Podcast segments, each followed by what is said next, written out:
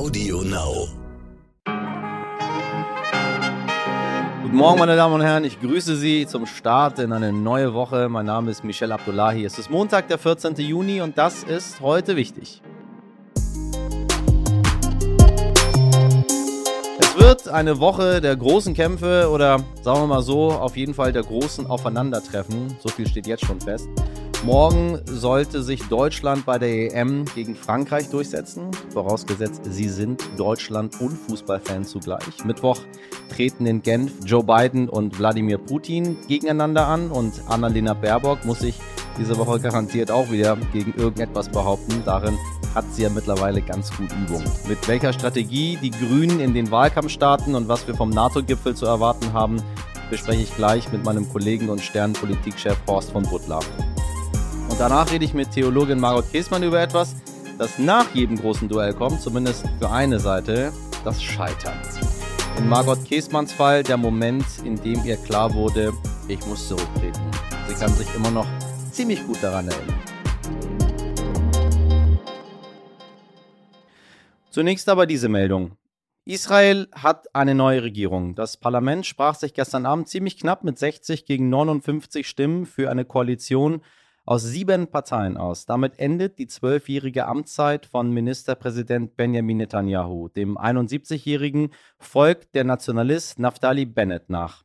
Das neue Regierungsbündnis besteht aus Vertretern des gesamten politischen Spektrums. Es finden sich darin Rechte, Linke, die politische Mitte und erstmals auch eine Gruppierung der arabischen Minderheit wieder. Die Mehrheit der Koalitionäre ist denkbar knapp. Sie haben nur 61 der insgesamt 120 Knesset-Sitze.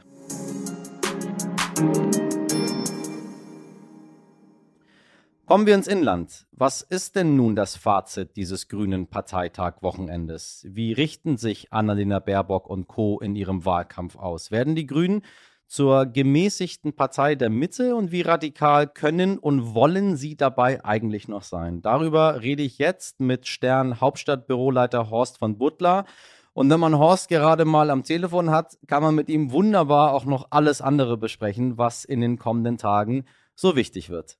Horst, ich grüße dich. Hallo. Hast du die Grünen sauer beobachtet, was die da machen auf ihrem Parteitag? Ich habe das ein bisschen beobachtet, jetzt nicht durchgehend. Es läuft ja auch WM, das muss man ja irgendwie auch schauen. Und das Wetter ist schön, also ich möchte jetzt auch ein bisschen EM, raus. EM. EM, ja, ja. Es läuft Siehste, EM. Ich weiß das auch nicht. Keiner weiß genau. Nein, ich habe es ein bisschen hingenuschelt. Es läuft EM, war ja auch gleich aufregend äh, und, und wirklich, was da bei Dänemark passiert ist. Nein, ich habe es beobachtet und ähm, die Grünen haben jetzt die Reihen geschlossen und sich stabilisiert. Das war das, was sie äh, machen mussten, ähm, weil sie einfach unter Feuer standen. Und ähm, was ihnen, glaube ich, gelungen ist, sind zwei Sachen. Ähm, sie haben auf dem Parteitag, da gab es ja diese Fülle von Änderungsanträgen, irgendwie dreieinhalbtausend Stück. Und das klingt ja erstmal irgendwie furchtbar, als ob es dich da nochmal zerlegt. Und ein Ja. Großteil konnte sich die Parteiführung einfach mit den eher realistischen äh, Forderungen durchsetzen, beziehungsweise die radikalen Forderungen wie Tempolimit äh, 70 ähm, oder ein zu hoher CO2-Preis.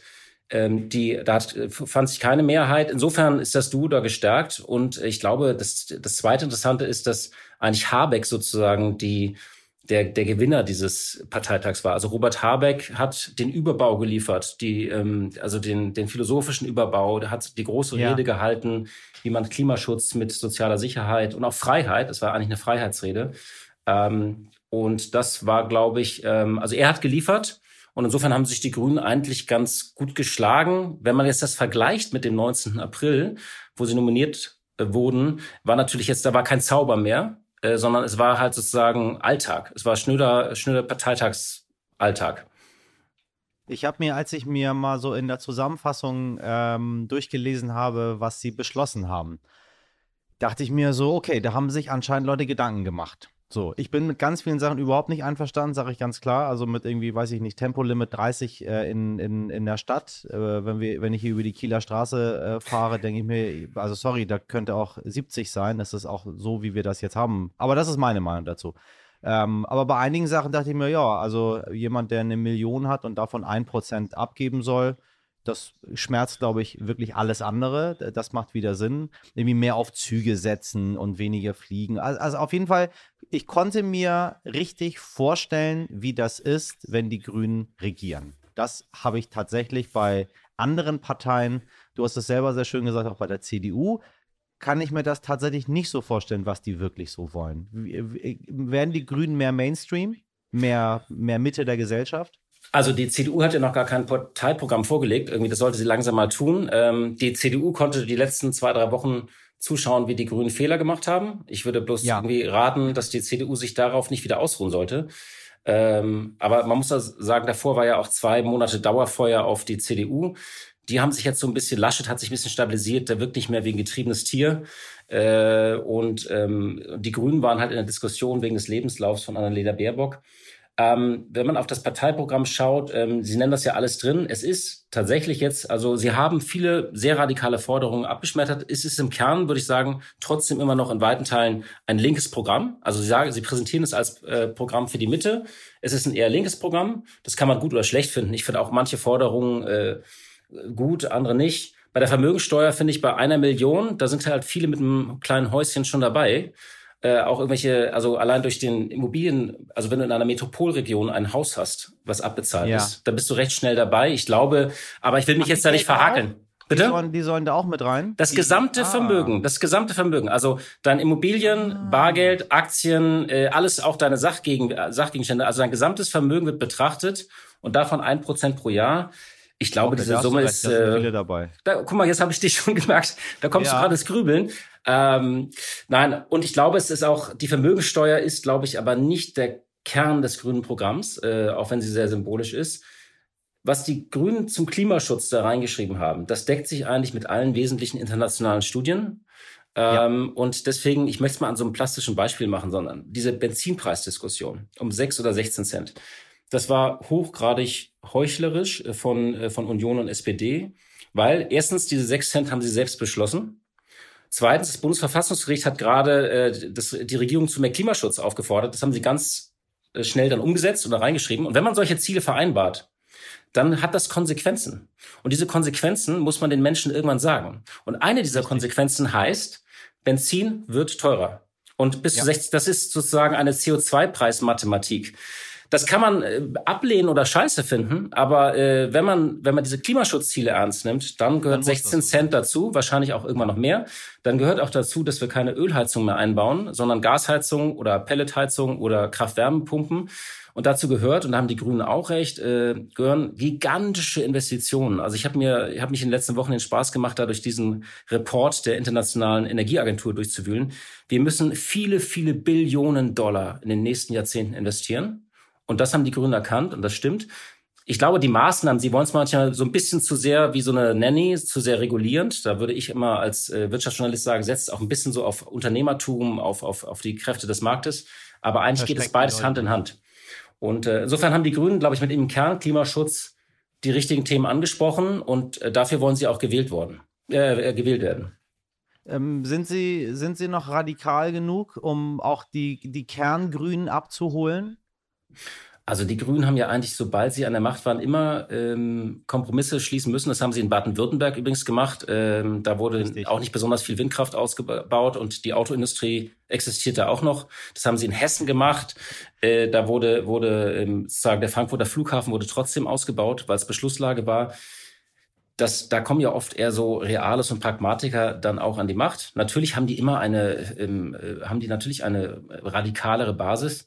Ich glaube, ähm, wenn du es in Summe abwägst, werden die Grünen viele Kompromisse schließen müssen. Das Entscheidende, die interessante Frage, kommt noch mal so eine Art Kosovo-Entscheidung auf die zu.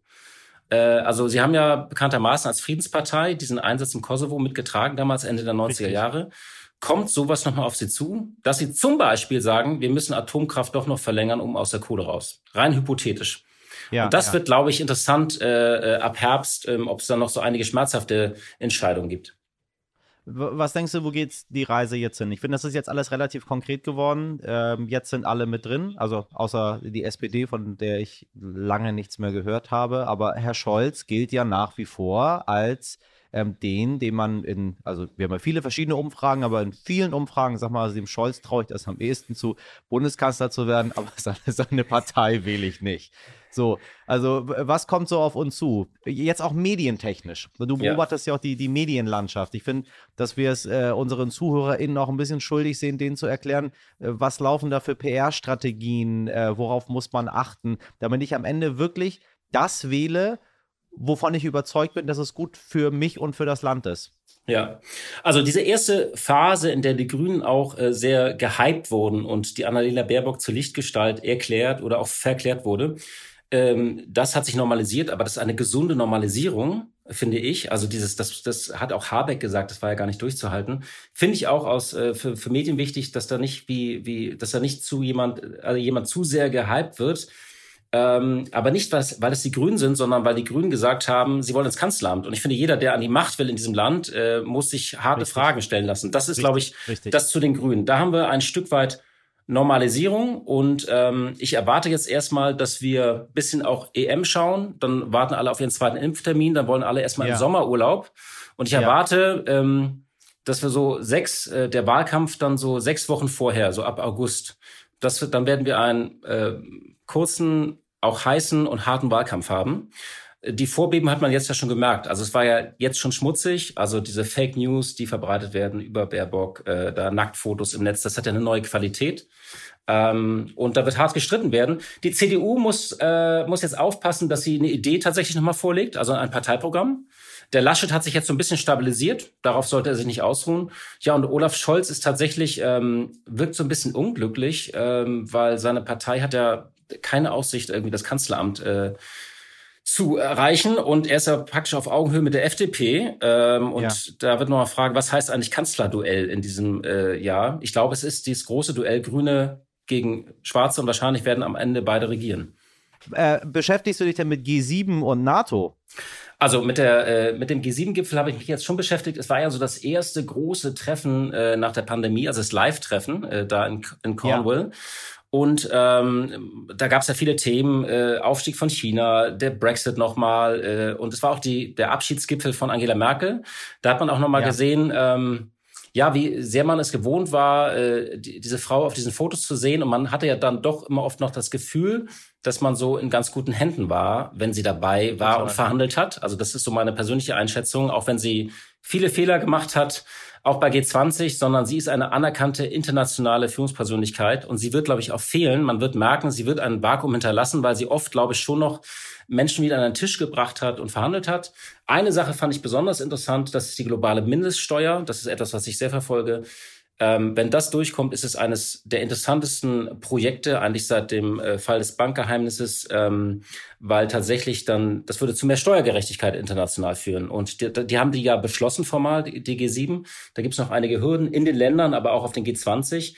Das wäre eine globale Steuer, die tatsächlich dafür sorgen würde, dass große multinationale Konzerne, vor allem äh, Tech-Konzerne, sich auch beteiligen. Amazon, Google und so weiter. Genau, dass sie nicht mehr 0,0000005 Prozent zahlen, sondern 15 Prozent Mindeststeuer. Das, wir alleine nachzahlen. Und das finde ich ein sehr interessantes Projekt. Äh, hast du einen Ausblick für uns, was in den nächsten Tagen, äh, meine Damen und Herren, nicht, dass Sie sich wundern, ne? wir sind so ein bisschen, wenn ich Horst von Butler schon mal da habe, dann frage ich alles ab, was da ist gerade. Ähm, es ist neben der EM und neben dem Parteitag der Grünen ist auch noch G7 und NATO-Gipfel und Präsident Biden ist das erste Mal hier bei uns in Europa als Präsident. Äh, er trifft sich mit Putin. So, das sind so Sachen, die jetzt auch in den nächsten Tagen anstehen. Äh, Gibt es da äh, Überraschungen? Gibt es Sachen, womit wir rechnen können, was dort passieren kann? Oder wird das jetzt ein ganz normaler Gipfel werden? Biden sagt Hallo und geht wieder. Der Mann war ja schon bei diesen ganzen Gipfeln, dürfen wir auch nicht vergessen. Er war ja acht Jahre Vizepräsident. Es ist ja nicht so, dass er völlig neu auf diesem Parkett ist, sondern er bringt ja sehr, sehr viel Erfahrung mit. Und die meisten kennt er ja, die da ja auch sitzen. Er kennt die meisten. Ich glaube, es ist natürlich ein, ein Treffen mit Putin, wo die sich so ein bisschen beschnuppern müssen. Es gab einen verbalen Schlagaustausch. Ähm, äh, er hat über Putin keine netten Worte verloren und Putin hat so ein bisschen äh, gesagt, Trump sei eigentlich sozusagen der angenehmere und er sei ja ein Karrierepolitiker. Ähm, ich glaube, der Putin nimmt den beiden verdammt ernst, weil das ist halt ein Profi. Und das ist ja insgesamt, bei ja. den Amerikanern hat man ja nicht nur das Gefühl, dass der Stil sich geändert hat, sondern da sind halt wieder Profis da, verlässliche Partner und Biden macht das, er konzentriert sich auf die richtigen Themen. Nicht Europa ist der Gegner oder Feind von den USA und nicht deutsche Autobauer, sondern äh, natürlich die großen Rivalen sind China und auch Russland. Ähm, der Gipfel wird spannend, weil tatsächlich ähm, äh, man mehr Themen hat als eigentlich noch vor einigen Jahren. Also der, die Unterdrückung der Opposition in Weißrussland, äh, von Alexei Nawalny, ähm, das Streit um äh, Nord Stream 2. Also äh, ich glaube nicht, dass es da so schnell eine Einigung geben wird, sondern das wird ein mühsamer Dialog zwischen beiden Parteien, da überhaupt wieder eine Gesprächsgrundlage zu schaffen, dass man so einige Themen vorantreiben kann. Wir halten ein Auge für Sie und äh, wenn es schwierig und undurchsichtig wird, Horst, rufe ich sich nochmal an. Sehr Danke gerne, jederzeit. Für deine Einschätzung. Vielen Dank. Guten Start in die Woche. Tschüss. Danke, ebenso. Ein Samstag im Jahr 2010 gegen 23 Uhr in Hannover. Die Ratsvorsitzende der Evangelischen Kirche Deutschlands setzt sich mit mehr als einem Promille Alkohol im Blut ans Steuer ihres Dienstwagens. Beim Überfahren einer roten Ampel wird sie von der Polizei angehalten. Hier ist eine Karriere eigentlich zu Ende. Doch im Fall von Margot Käßmann war das Ende eher ein Neuanfang, denn die Bischöfin hat einen schnellen Schlussstrich für sich gezogen und nach den anfänglichen Schlagzeilen für ihren Rücktritt viel, viel Respekt geerntet. Wie geht also dieses Scheitern richtig? Das möchte ich wissen von Margot Käßmann, die bis heute noch im Reinen mit sich und ihrer Entscheidung ist. Frau Käßmann, ich grüße Sie. Ja, ich grüße Sie auch. Ich möchte mit Ihnen heute über die Kultur des Scheiterns sprechen. Irgendwie ist es mir in den letzten Tagen immer wieder begegnet. So viele haben darüber gesprochen. Ich habe immer gesagt, ich habe so ein bisschen das Gefühl, dass in Deutschland Scheitern so dermaßen verpönt ist. Und in den USA dagegen bekommt man sehr viel Respekt fürs Scheitern. Wenn man nicht gescheitert ist, hat man es gar nicht erst versucht. Ähm, welchen Weg gehen Sie? Jetzt muss ich mal sagen, als Christin äh, gehört Scheitern, Fehler machen, ähm, Gebote überschreiten. Das ist schon in den biblischen Erzählungen ganz klar, dass Menschen das immer wieder tun. Ja, also wir fangen an mit der Verführbarkeit des Menschen bei Adam und Eva, äh, dass der ja. Mensch zur Gewalt neigt, bei ähm, Kain und seinem Bruder Abel oder Größenwahn, Turmbau zu Babel. Stimmt. Ist auch Scheitern. Ja, und das sind so die Verführbarkeiten des Menschen, denke ich. Jetzt wollte Herr Kardinal Marx zurücktreten und dann sagt der Papst, du darfst aber nicht zurücktreten. Wie, wie ist das eigentlich, wenn man zurücktreten will? Man, man ist vielleicht gescheitert oder sagt, ist es jetzt soweit zurückzutreten, ich möchte, möchte, ähm, möchte nicht mehr. Und dann darf man aber nicht. Auch komisch, ne? Das fände ich sehr schwierig, weil ich bin ja nur selbst auch mal zurückgetreten. Und wenn du selber an den Punkt gekommen bist, dass du sagst, es geht nicht mehr, du musst zurücktreten, dann möchte ich auch nicht aufgehalten werden. Was wäre denn damals gewesen, wenn es, bei Ihnen ist es ja nicht so gewesen, aber äh, wenn jemand gesagt hätte, nee, du darfst jetzt nicht zurücktreten, geht nicht, muss da bleiben. Was also, macht das mit einem? Es gab schon Menschen, die versucht haben, mich abzuhalten, sage ich mal, mein engeres Team, auch äh, ähm, Mitarbeiterinnen, Mitglieder der Kirche. Aber meine Entscheidung war so klar, dass ich mich nicht hätte zurückhalten lassen. Und ich bin bis heute dankbar, dass das auf einmal ganz klar war für mich. An einem Morgen um 6.30 Uhr in meiner Küche war es für mich klar, das geht nicht mehr. Ist das befreiend? Ja, der Punkt war befreiend. Also ich hatte ja äh, irgendwie drei schlaflose Nächte hinter mir. Und als es dann klar war, da war ich dann auch wirklich glasklar. Äh, und bin heute noch froh, dass ich bei der Pressekonferenz, die viereinhalb Minuten gedauert hat, hm. nicht geweint habe. Haben Sie in letzter Zeit mal bei äh, PolitikerInnen oder Führungspersönlichkeiten aus der Kirche mal gedacht, so Leute, tritt doch mal zurück jetzt hier mal. Das macht, mach es einfach. Ich denke, es geht darum, Verantwortung zu übernehmen, weil wenn du in einer Leitungsposition bist, dann wirst du im Grunde dahingesetzt und auch dafür bezahlt, dass du die Verantwortung für das Ganze übernimmst.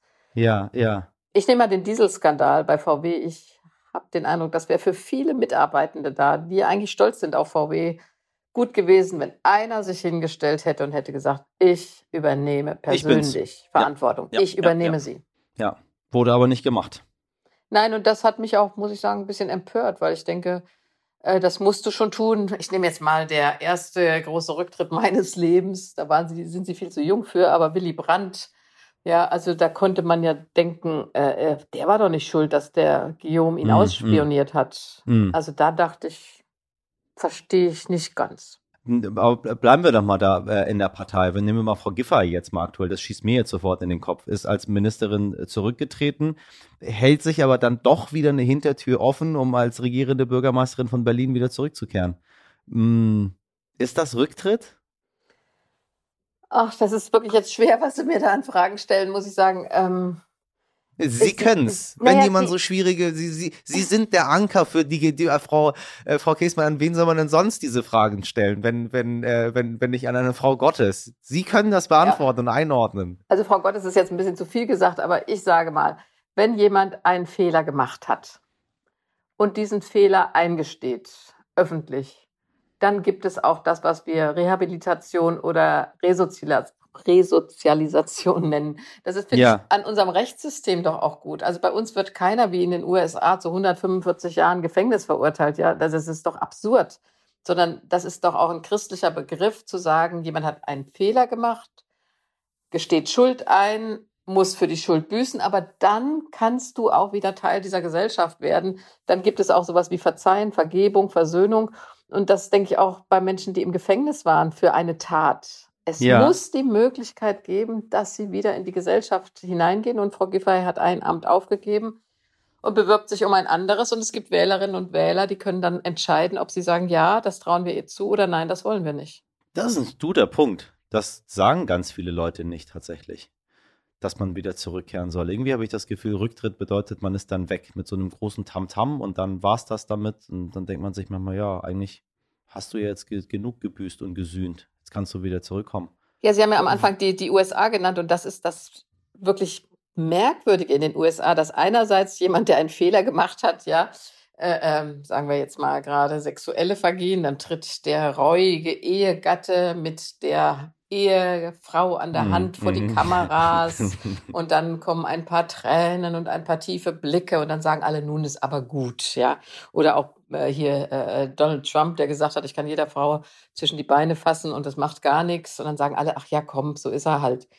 Und andererseits wird dann jemand äh, äh wegen eines Vergehens zu unendlichen Jahrzehnten verurteilt, dass er nie wieder eine Chance hat, nie wieder eine ja. Chance hat. Das finde ich wirklich nicht christlich, aber auch nicht den Menschenrechten entsprechend. Da bin ich 100 Prozent bei Ihnen. Das ist spannend. Ich stehe da auch immer zwischen den Stühlen, aber das, das tut gut, das mal zu hören.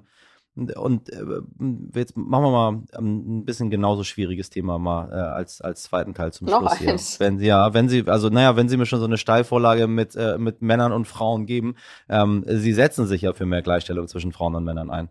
Ähm, und Sie sagen, wir haben noch viel zu tun. Und Sie sagen, die Corona-Krise hat alte Rollenmuster nochmal verstärkt. Ja. Können Sie das mal erklären? Wie hat Corona alte Rollenmuster verstärkt? Ich kann das sogar aus der eigenen Praxis sagen. Ja, ich bin inzwischen Großmutter von sieben Enkelkindern und sehe diese Familien in ihrem wahnsinnigen Druck. Alle Kinder sind jetzt zu Hause und ich sage mal, meine Enkelkinder sind schon in einer sehr privilegierten Situation. Die leben nämlich in einem Haus mit Garten, alle. Ja, ja. Und ja. andere Kinder, die sind im elften Stock, zwei Zimmer, Küche, Bad. Es ist eng. Der Vater ist frustriert, weil er die Arbeit verloren hat. Die Mutter muss jetzt kochen einkaufen, ja. Küche aufräumen ja. und soll nebenbei noch ein bisschen Homeoffice machen, das ist doch gar kein Problem. Die sind alle am Limit, ja. Und ich finde, das wird überhaupt nicht genug gesehen. Die Frauen sind derartig unter Druck und wenn sie alleinerziehend sind und können sich nicht darauf verlassen, dass es da eine Kita-Betreuung, eine Schule mit Hort gibt, sollen aber arbeiten an der Kasse im Lebensmittelladen oder äh, ähm, in der Pflegeeinrichtung oder noch als mobile Pflegekraft das geht einfach nicht. Und diese Frauen wurden überhaupt nicht gesehen, meines Erachtens. Ähm, sagen Sie, ging das früher? Weil irgendwie, weiß ich nicht, das gab es doch schon immer. Also hat sich ja, ähm, gesellschaftlich hat sich ja nicht viel verändert. Die Leute müssen immer noch arbeiten, die Kinder gab es immer, Arbeit gab es immer, es muss immer gegessen werden, es musste immer der Haushalt gemacht ja, werden. Ja, aber jetzt müssen wir mal sagen, früher waren Frauen doch in Deutschland, gerade in Deutschland und vor allen Dingen in Westdeutschland, ja. ganztags beschäftigt damit, einkaufen, Haushalt versorgen, Kinder versorgen. Für unter Dreijährige gab es überhaupt keine Kinderbetreuung. Noch als ich Mutter war, gab es das überhaupt nicht. Ja. Heute gibt es viele alleinerziehende Mütter, aber ganz oft reicht doch auch das Einkommen des Vaters nicht mehr, um eine ganze Familie zu ernähren. Das heißt, Frauen müssen berufstätig sein, um eine Wohnung sich leisten zu können, irgendwo in Berlin, Hamburg oder sonst wo. Äh, also der Druck auf die Frauen ist meines Erachtens stärker geworden. Ich will nicht zurück zum Hausfrauenmodell, das muss ich auch ganz klar sagen. Ähm, ja. Aber ich finde, dass Frauen in meiner Zeit sich rechtfertigen mussten dafür, dass sie berufstätig sind. Ich muss das immer wieder rechtfertigen. Heute wird gesagt, das ist doch gar kein Problem. Mhm. Drei Kinder und Beruf, das wirst du doch locker schaffen. Worüber beschwerst du dich? Wenn, was ist der Blick in die Zukunft? Werden wir irgendwie kollabieren? Aber ich, hab, ich, ich bin da ganz bei Ihnen. Ich bin bei einigen Sachen so ein bisschen unsicher, wo ich nicht weiß, wie es weitergeht, ob die Menschen einfach diesem, diesem Druck standhalten können. Ich habe so viele Menschen in meinem Umfeld, die äh, Burnout und, und was weiß ich was, so, wo ich auch gar nicht weiß, wie ich das einordnen soll, wie ich damit umgehen soll. So, also, weil ich habe das zum Beispiel nicht. So, und äh, mache irgendwie so meine Sache. Und dann steht da mir so, warte mal, warte mal, was ist, wenn mir das auch blüht? Äh, in, in was für einer Gesellschaft bewegen wir uns? Was ist in 30 Jahren? Also ich wünsche mir, dass wir da menschlich bleiben. Ich habe so viele Briefe, Mails, Anrufe von Menschen bekommen, in den letzten Wochen und Monaten, die einsam sind und sich schämen, dass sie einsam ja. sind. Und ich finde, ja. da kann auch ein junger Mann mit mir geschrieben, Sie reden über die einsamen Alten, aber ich sitze jetzt hier alleine. Ich kann nicht ins Fitnessstudio, ich kann nicht mich mit meinen Freunden treffen, ich kann nicht Richtig. essen gehen, ich sitze im Homeoffice. Ich bin auch einsam und ich schäme mich dafür. Und das finde ich, wir müssen über unsere Schwächen auch offen reden können. Sind nicht alle immer hip und leistungsfähig und super drauf. Werden wir nach der Corona-Krise zu besseren Menschen, die bewusster leben? Oder naja, ich habe ein christliches Menschenbild. Martin Luther darf ich jetzt einmal zitieren in jeder Sendung. Natürlich, ne? jederzeit. Justus und et peccator, also jeder Mensch ist gerechter und Sünder zugleich. Also jeder Mensch hat Stärken und Schwächen, hat Begabungen, aber eben auch äh, die anderen Seiten. Wir werden nicht zu besseren Menschen, aber vielleicht sind wir erstens ein bisschen achtsamer mhm. aufeinander und vielleicht auch dankbarer dankbar, einfach mal in eine Pizzeria gehen zu können. Frau Kiesmann, es tut immer gut, sich mit Ihnen zu unterhalten. Ich sollte das häufiger machen. Das freut mich. Sie haben mir wieder was mitgegeben. Ja, ja. Hat auch mit ja. Ihnen Spaß gemacht. Das freut mich. Ich, ähm, wenn ich darf, werde ich Sie mal bei Bedarf wieder mal zurück, würde ich mal wieder anrufen. Jederzeit. Es gibt gerne. noch so viele Fragen. Ich danke Ihnen für das okay. Gespräch. Das war's für heute, meine Damen und Herren. Wie immer gilt, wenn Sie Kritik, Anmerkungen oder Ideen haben, her damit. Sie erreichen mich und meine Redaktion unter heute wichtig.stern.de. Und wir hören uns morgen ab 5 Uhr wieder, wenn Sie mögen. Jetzt wünsche ich Ihnen einen guten Start in die Woche und machen Sie was draus. Ihr Michel Abdullahi.